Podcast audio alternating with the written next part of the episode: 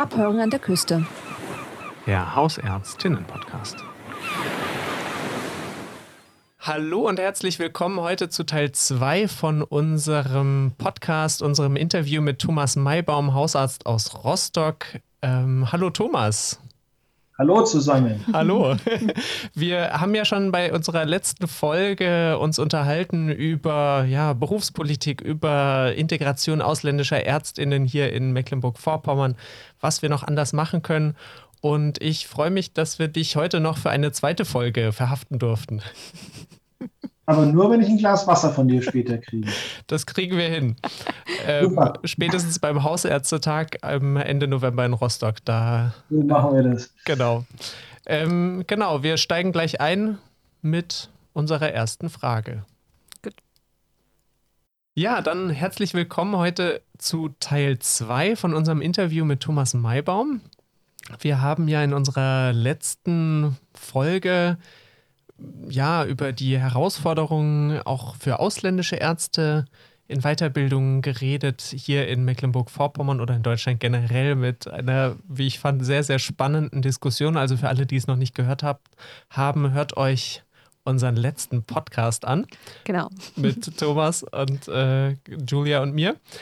Und heute wollen wir uns, oder jetzt wollen wir uns ein bisschen noch auf ähm, Thomas, deine Erfahrungen mit der Gemeinschaftspraxis stürzen.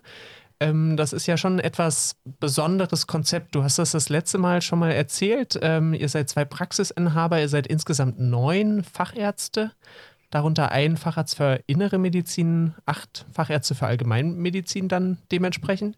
Nicht, nicht ganz. Nicht, nicht ganz? ganz. Also dann korrigiere mich. Die neun sind inklusive der Ärztinnen und Ärzte in Weiterbildung. Okay, wir wow wir sind sechs äh, Fachärzte und meistens haben wir dann eben noch einen Studenten oder einen PJler bei uns und dementsprechend, da ich die auch eigentlich schon fast als Kolleginnen nach einer gewissen Zeit dann sehe, mit dem sind wir dann neu. Okay, Wahnsinn, toll.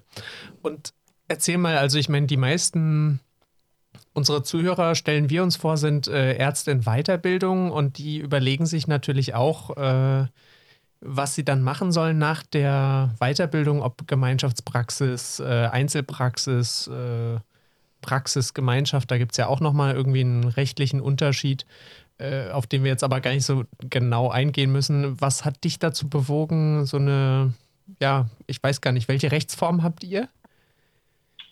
Wir sind eine GBR. Ach so, das heißt äh, Gesellschaft. Gesellschaft bürgerlichen Rechts. Wir ja. haben uns immer mal wieder überlegt, ob wir dann vielleicht eine GmbH oder so draus machen, haben uns aber Gott sei Dank bis jetzt dagegen entschieden. Und kann ähm, ich eine also dumme, kann ich eine, oh, kann ich eine dumme Frage stellen, was ist der Unterschied zwischen GBR und GmbH? Gemeinschaft mit beschränkter Haftung, dadurch bin ich ein bisschen, äh, kriegt man nicht so leicht, kommt man nicht so leicht an mein Geld ran, wenn ich pleite gehe. Ah. Bei der GmbH. Bei der GBR hafte ich bis zum letzten Penny. Okay, und gibt es auch noch Vorteile, eine GmbH anstelle von einer GbR zu haben?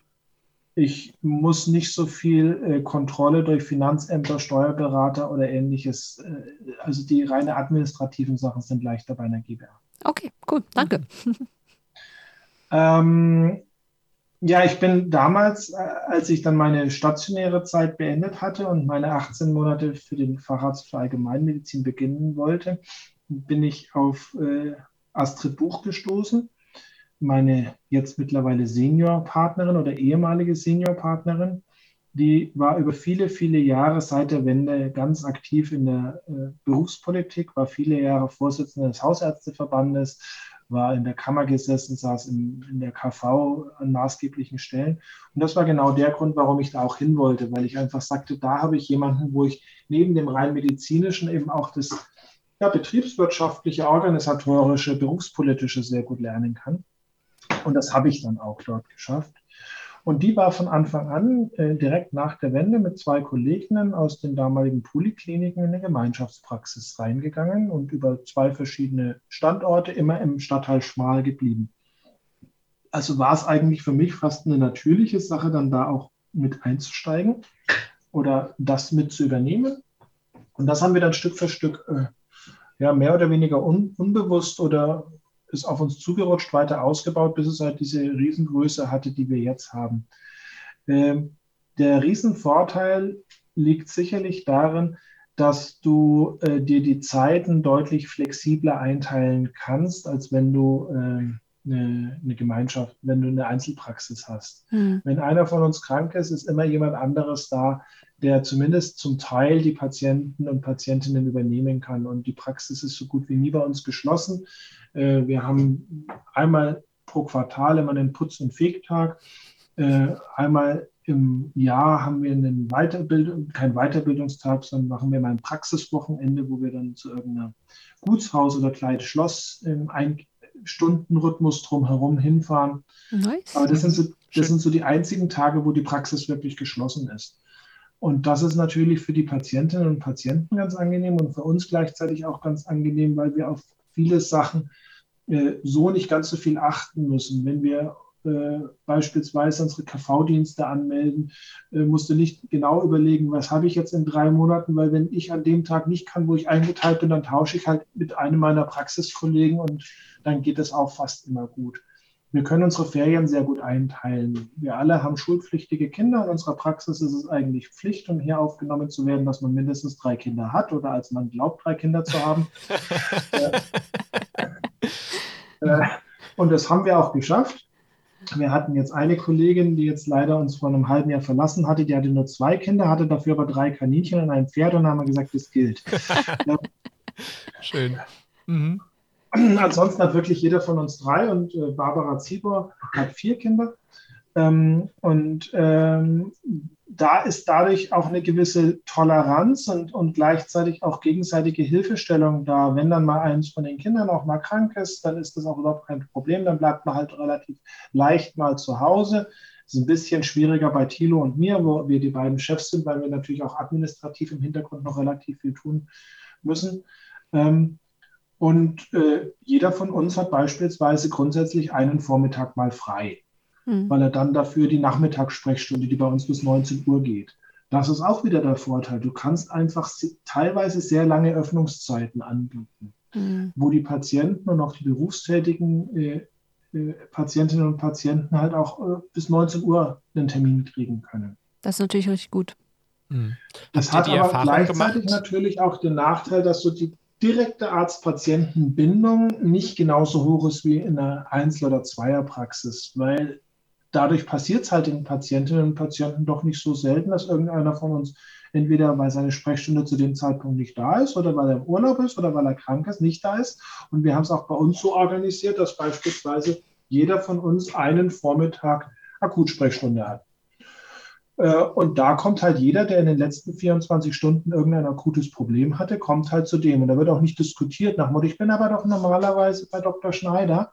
Wenn du Durchfall hast, dann kommst du da zu dem, der äh, an dem Tag Akutsprechstunde hat. Mhm. Dadurch kannst du in dem Moment natürlich die Taktzahl deutlich erhöhen. Also in der Akutsprechstunde schaffe ich gut mal in vier Stunden 40 Patienten durchzuschleusen. Mhm.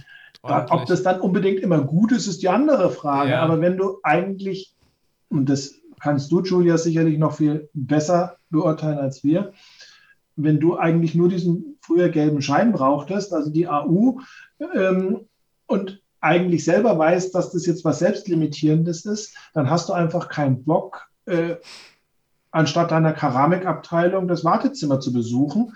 Und dann ist es dir auch vielleicht ganz recht, wenn man sagt, okay, ich, der Arzt klärt schnell mit drei, vier Griffen ab, ob es was Gefährliches ist. ansonsten gibt er dir den gelben Schein und du kannst dich für die nächsten zwei Tage zu Hause von einer akuten Problematik erholen. Mhm. Ähm, und dafür machen wir das. Und da ist dann auch klar, dass da in der Regel jetzt nicht irgendwie der HB1C-Wert noch besprochen wird oder äh, groß überprüft wird, äh, ob dein Bisoprolol noch für die nächsten drei Wochen reicht. Mhm. Ähm, aber die Arzt-Patienten-Bindung ist dadurch natürlich häufig geringer, weil ähm, die halt doch mehrere Ärzte innerhalb unserer Praxis als ihre Hausärzte haben. Die älteren Patientinnen und die chronischen Patienten haben dann in der Regel natürlich schon ihren Arzt, ihre Ärztin. Mhm.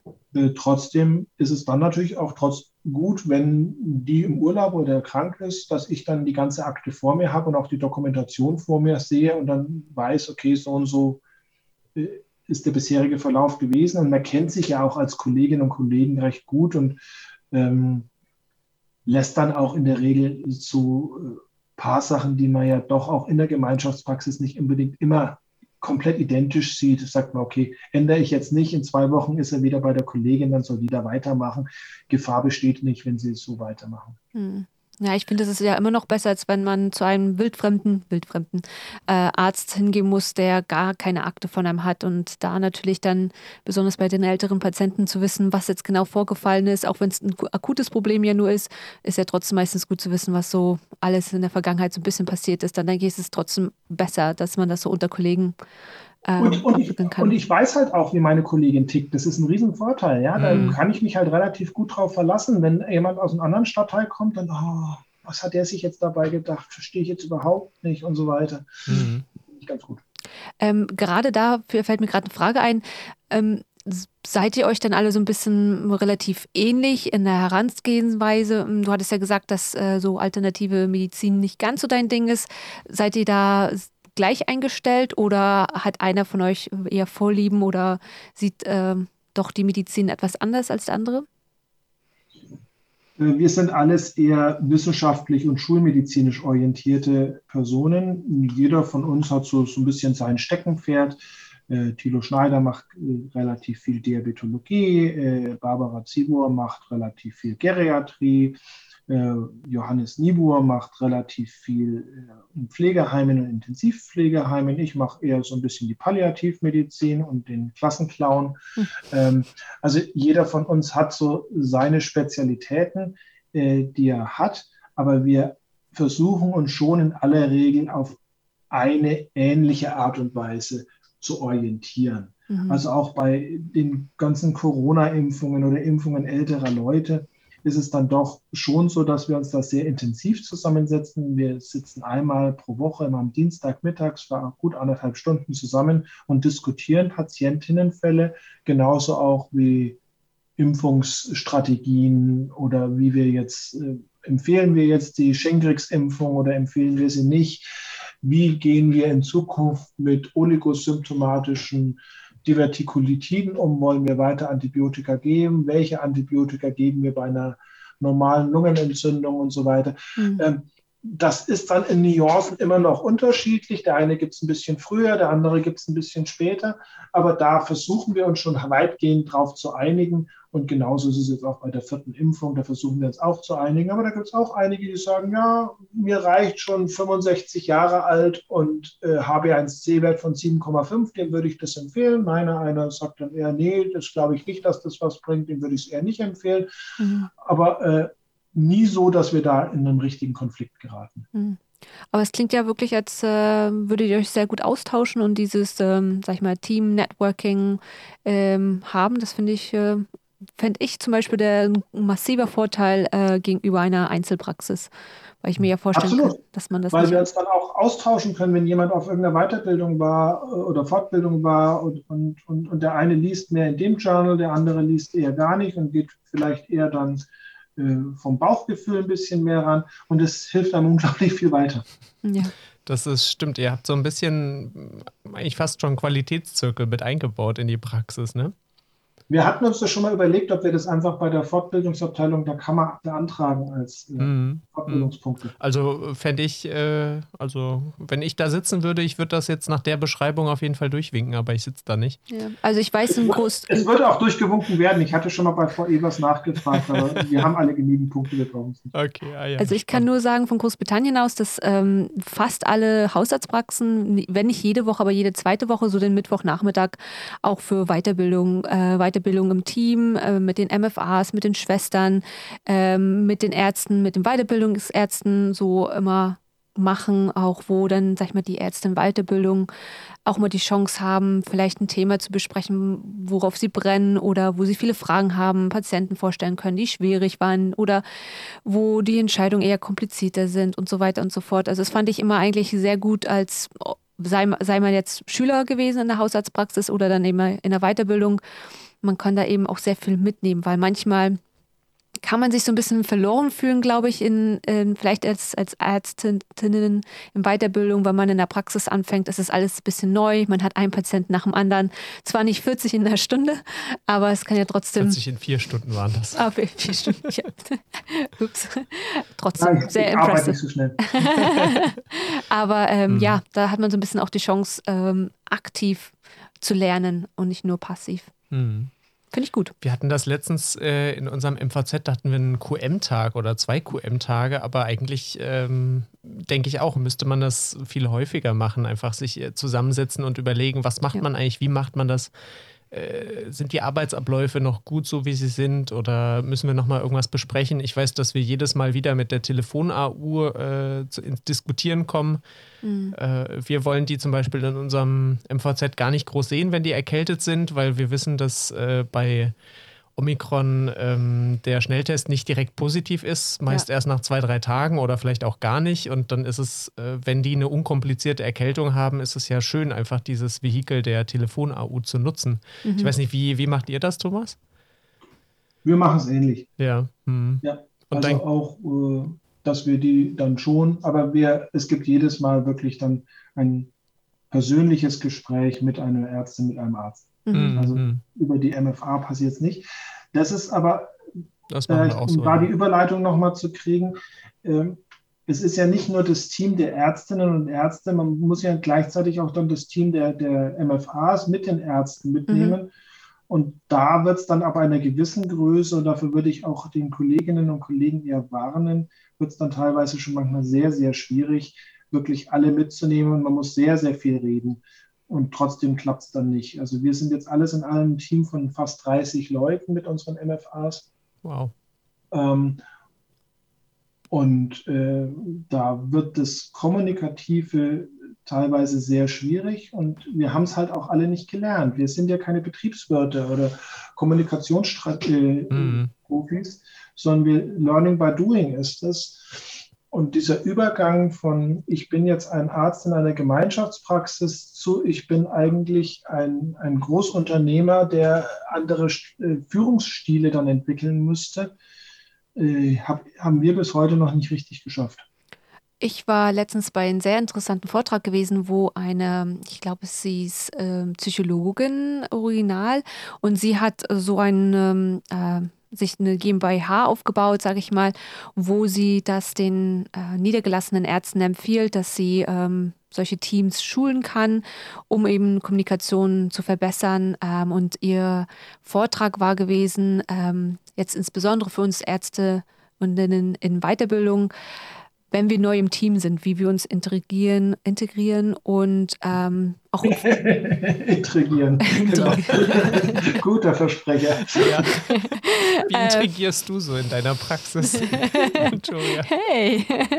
ähm, aber auch, äh, sag ich mal, wenn jetzt auch Leute vielleicht schon davor sind, eine Praxis zu übernehmen, das hat natürlich auch noch viele Herausforderungen, wie man dann ähm, kommuniziert mit den äh, Schwestern und mit den MFAs, die ja da vielleicht schon jahrelang sind und man dann als relativ junger Arzt kommt. Aber es war wirklich sehr interessant, weil ich finde, Kommunikation insgesamt im Medizinwesen kann, glaube ich, noch, äh, hat noch Potenzial zu verbessert, verbessert zu werden in Deutschland. Ich weiß nicht, ob ihr das so großartig, ich meine, ich habe so ein bisschen mit Leo, glaube ich, mal gesprochen, so ein bisschen wird angeschnitten, glaube ich, in der Uni. Bisschen. Habt ihr da irgendwie Kommunikation zwischen Kollegen oder äh, zwischen verschiedenen Berufsgruppen?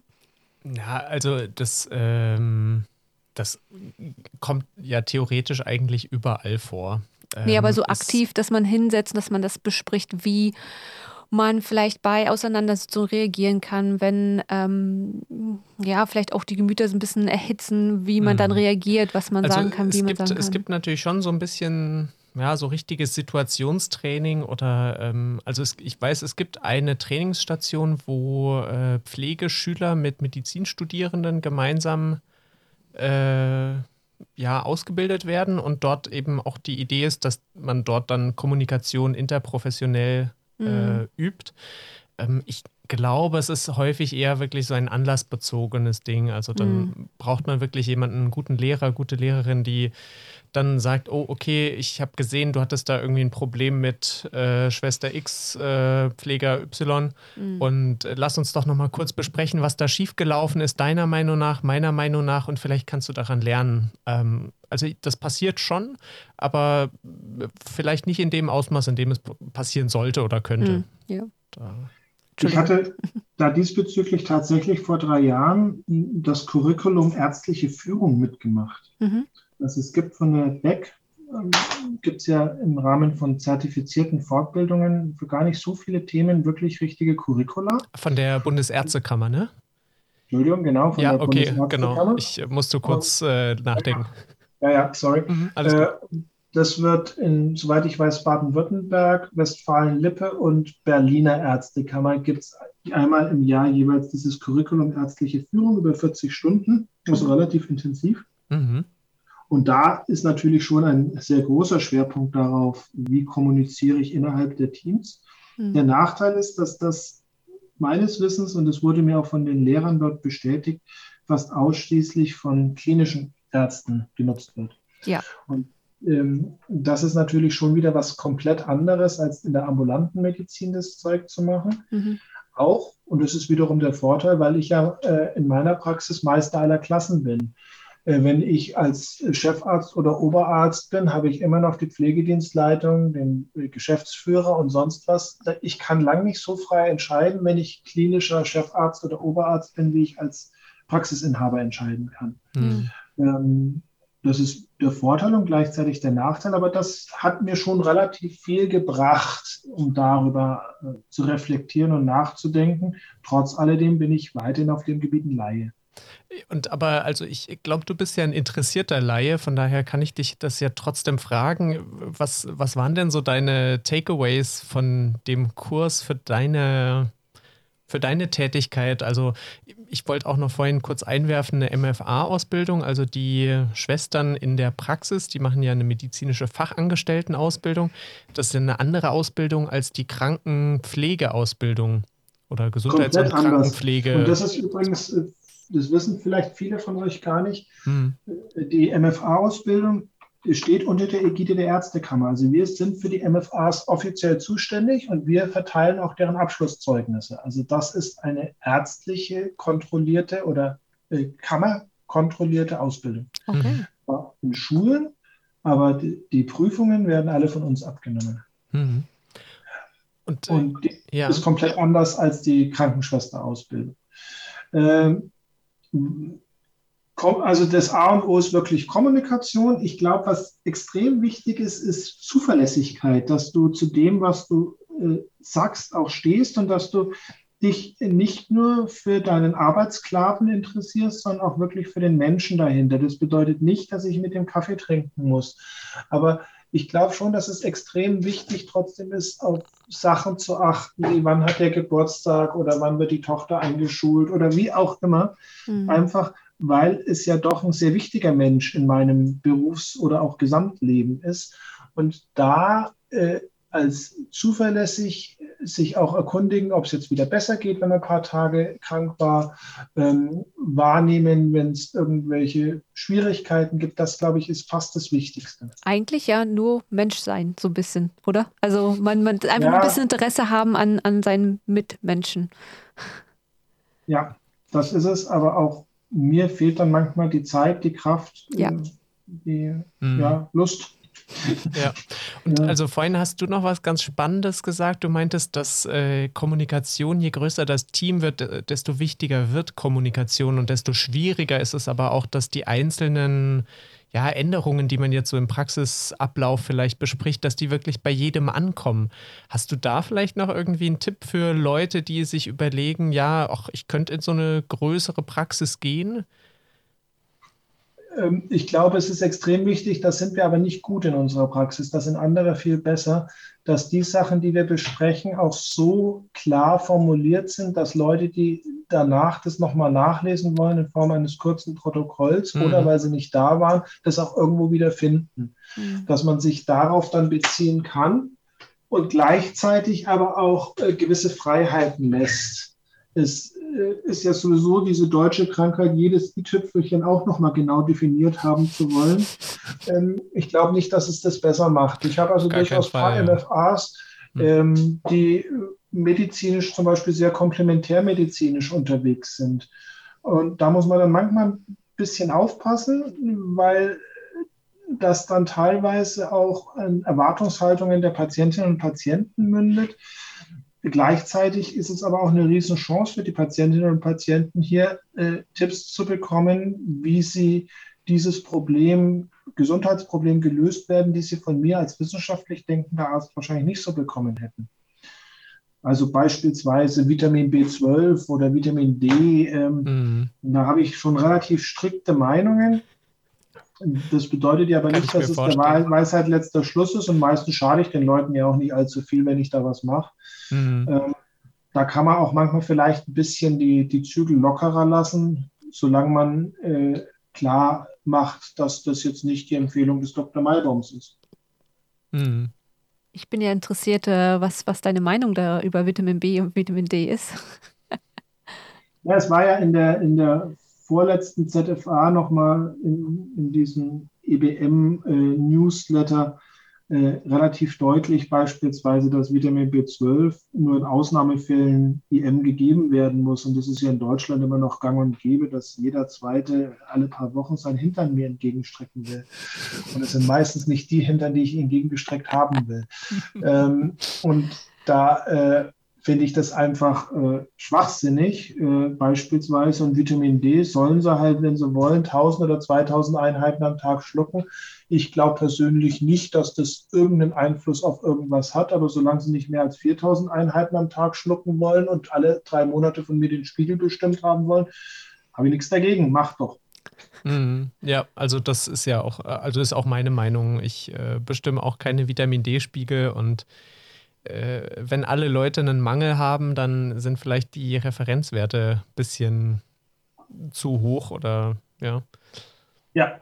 Das, äh, Aber es hat, hat, vielleicht einen guten Placebo-Effekt.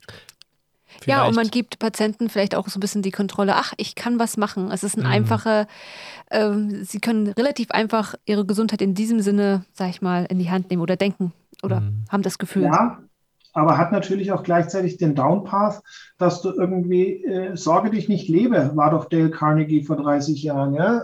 Viel zu viele Menschen beschäftigen sich mittlerweile als Ersatzreligion nur noch mit Gesundheit. Mhm. Ja, das, das macht es manchmal schwieriger.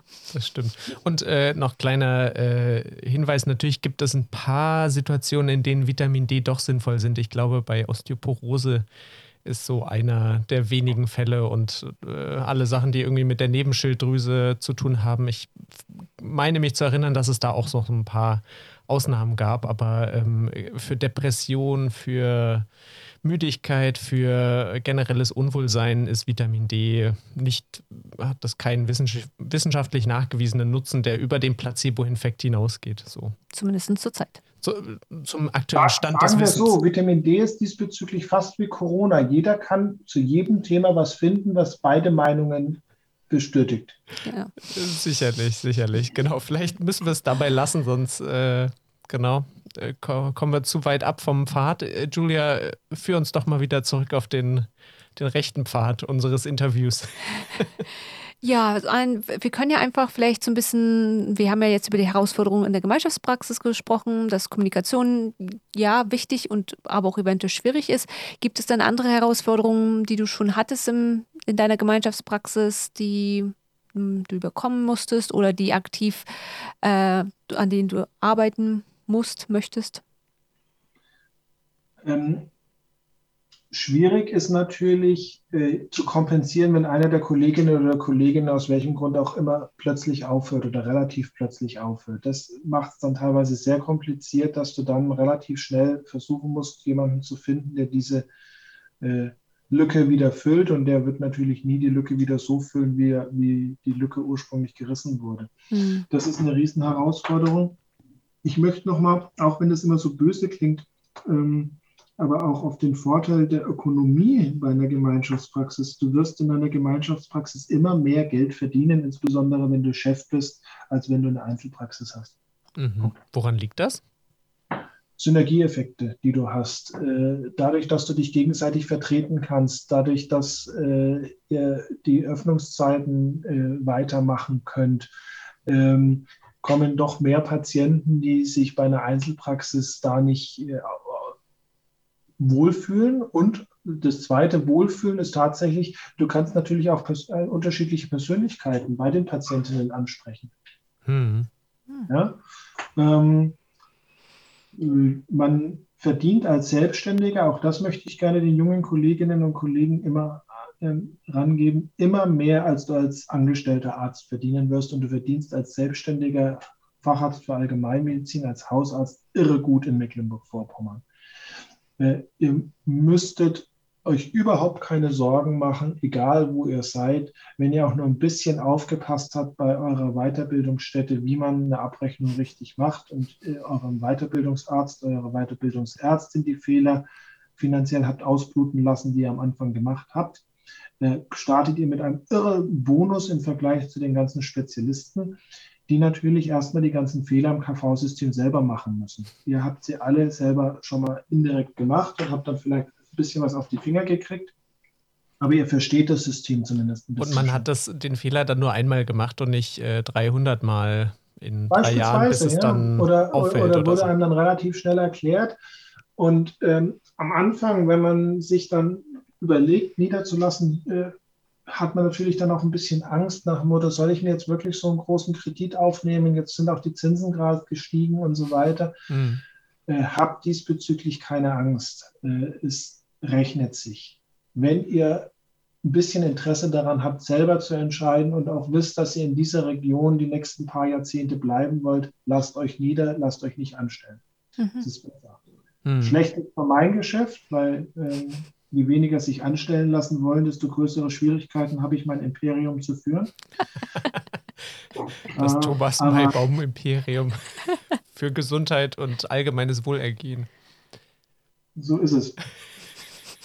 Und, ähm, habt dort bitte keine Sorgen. Und zwar erst recht, wenn es eine Gemeinschaftspraxis ist.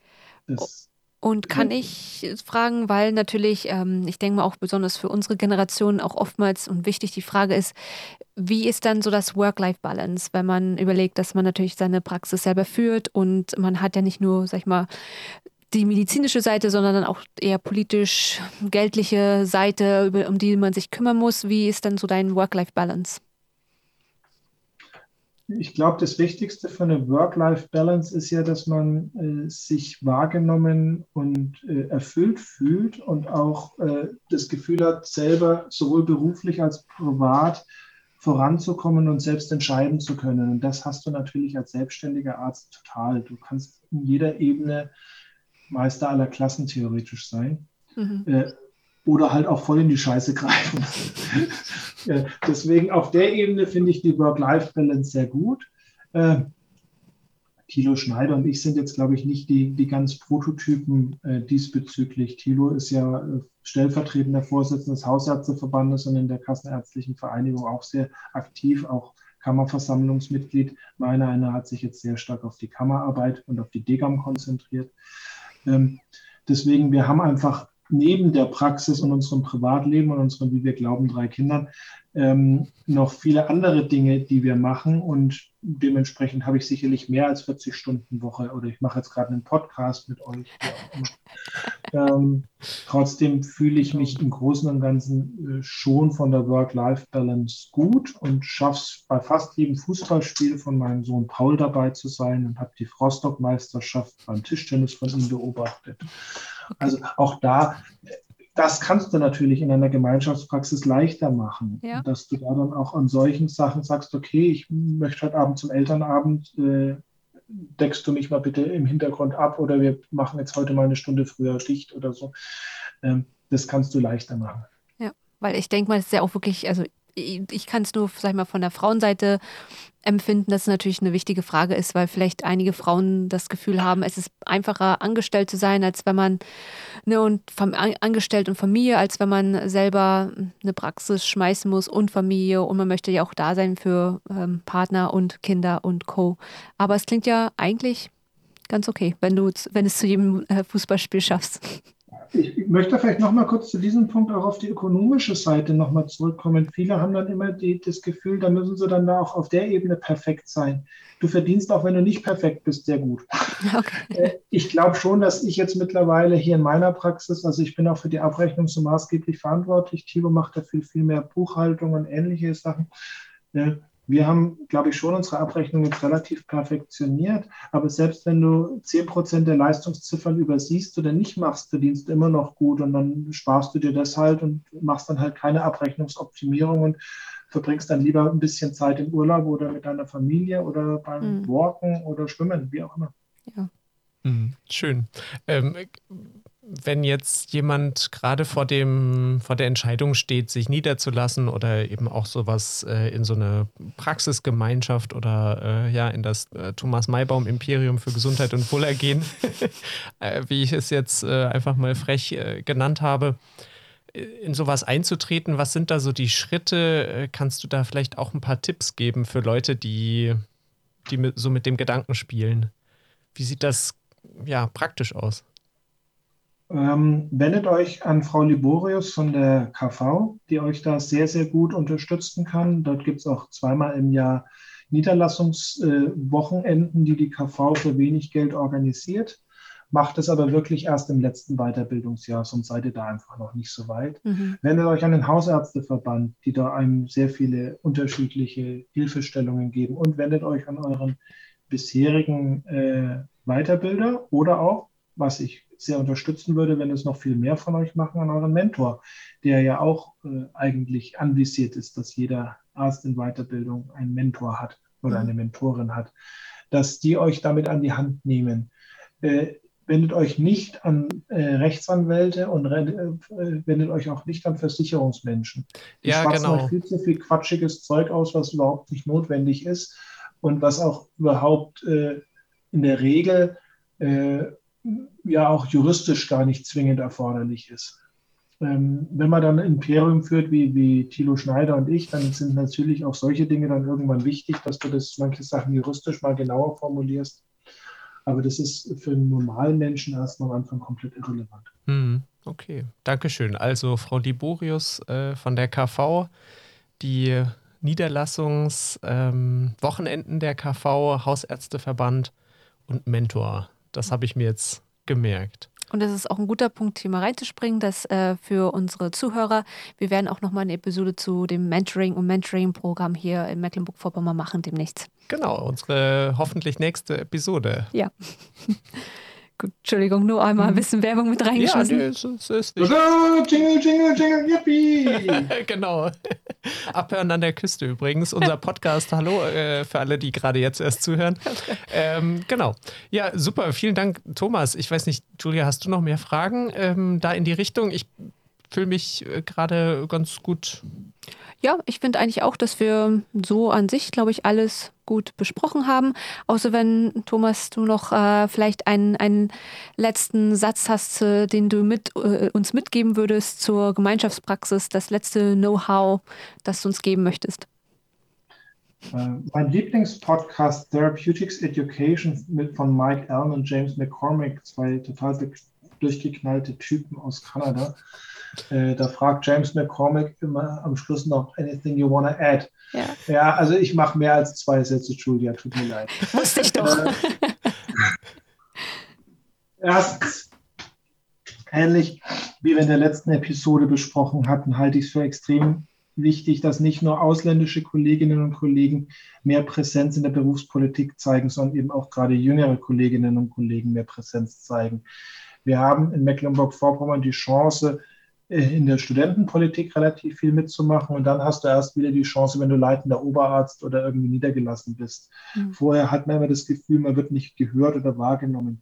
Ich glaube, das ist eine, eine trügerische, falsche Wahrnehmung. Ihr werdet wahrgenommen, ihr werdet mit offenen Armen häufig aufgenommen. Ihr seid natürlich häufig noch in der Findungsphase und traut euch das nicht zu, aber es wäre extrem schön, wenn ihr dort auf berufspolitischen Ebenen noch aktiver werdet oder zumindest die wenigen, die berufspolitisch aktiv sind, dann auch da unterstützt, indem ihr beispielsweise denen ihre, eine Stimme gebt oder irgend sowas. Mhm. Stimmt, ich äh, habe mich für die Kammerwahl übrigens aufstellen lassen. In ich habe deinen Namen entdecken können und hatte mir schon überlegt, ob ich ein Kreuz mache. Ja, danke für den ähm, Hinweis. Äh, musste ich ihn nicht selber bringen. mhm. Und äh, ich glaube, zweitens hatten wir noch nicht. Ja, zweitens, ähm, ähm, ein weiteres Ding ist, neben der Degam und der Kammer so eine wirkliche Herzensangelegenheit ist es für mich mein Thema, über das ich damals vor vielen Jahren promoviert habe, die Führerschule der deutschen Ärzteschaft Aldrese. Das ist eher in der Region, wo ihr ja lebt. Mhm. Äh, Aldrese in der Nähe vom Tulensesee mhm. hat in der nationalsozialistischen Zeit eine Führerschule gehabt. Das ist weiterhin eine Gedenkstätte, eine Bildungsstätte, eine Erinnerungsstätte. Interessenskonflikte von Maibaum, ich sitze dort auch im Vorstand. ähm, und es wäre extrem toll, wenn der eine oder andere von euch äh, vielleicht da mal kurz äh, das bei Google eingibt oder wie auch immer, sich darüber ein bisschen informiert, weil in dieser doch in vielen Ecken leider relativ braunen äh, Region Deutschlands ist das so einer der wenigen ja, Leuchttürme, die wir da haben, um auch an die dunkle Seite unserer Geschichte, unserer medizinischen Geschichte zu erinnern. Und wie bei vielen solcher Gedenkstätten ist es auch sehr schwierig, die äh, finanziell wie auch ideell aufrechtzuerhalten. Mhm. Und ähm, da ist es wichtig, dass ihr euch aus meiner Sicht einfach dafür mal kurz interessiert. Allein Klicks reichen schon aus, um äh, auch politisch zu zeigen, da ist Interesse innerhalb der Ärzteschaft. Mitgliedschaften oder auch einfach äh, Interesse in euren Qualitätszirkeln oder wie auch immer diesbezüglich mal zu machen. Mhm. Also die Führerschule Altrese halte ich für eine der ganz wenigen Gedenkstätten der nationalsozialistischen Zeit in Mecklenburg-Vorpommern und es wäre extrem schade, wenn wir diese Erinnerung ja den Bach runtergehen lassen würden. Und ich kann persönlich sagen, ich habe, da habe ich dich ja, glaube ich, zum ersten, also zum ersten Mal richtig kennengelernt. Ich war ja Teil von dem Degam-Wochenende, wo wir dort in Altrese ähm, über diese Thematik gesprochen haben. Und ich muss selber sagen, Hand auf Herz, ich, bevor vor diesem Wochenende wusste ich nicht, dass es dort so eine Medizinschule gab damals. Und ich muss sagen, das Wochenende war sehr schockierend, sehr informationsreich und ich würde das wirklich auch jedem nahelegen, da einfach mal ähm, vorbeizuschauen. Toll, ja, super. Also ich war noch nicht da, obwohl ich ja direkt in der Nähe arbeite. Also das, äh, diesen Makel muss ich auf jeden Fall noch beheben. Ähm, danke für den Hinweis, Thomas. Und ähm, genau, ich glaube, dann packen wir zusammen äh, ja. Vielen, vielen Dank, Thomas, dass du dir die Zeit genommen hast, heute ja gleich zwei Podcast-Episoden äh, mit uns zu produzieren. Vielen Dank. Und gerne. genau, wir laden dich gerne nochmal ein, vielleicht das nächste Mal live. ja, ich kriege ja auch noch ein Glas Wasser von dir. Stimmt, genau. Na dann wünsche ich dir noch einen schönen Tag und unseren Zuhörern, Zuhörerinnen vielen, vielen Dank fürs Zuhören. Ähm, ihr hört uns wie immer ja alle zwei Wochen donnerstags zwischen 21 und 22 Uhr auf radio 98.1.de im Livestream 98 als Zahl, 1 als Wort. Falls ihr uns irgendwie erreichen wollt, uns Feedback schicken wollt, äh, Julia hat äh, einen Instagram-Kanal, das äh, Radio hat einen Instagram-Kanal und sonst haben wir noch die E-Mail-Adresse allgemeinmedizin.radio981.de, 98 als Zahl, 1 als Wort. Genau. Dankeschön. Vielen Dank und Tschüss. auf Wiederhören. Tschüss. Ciao.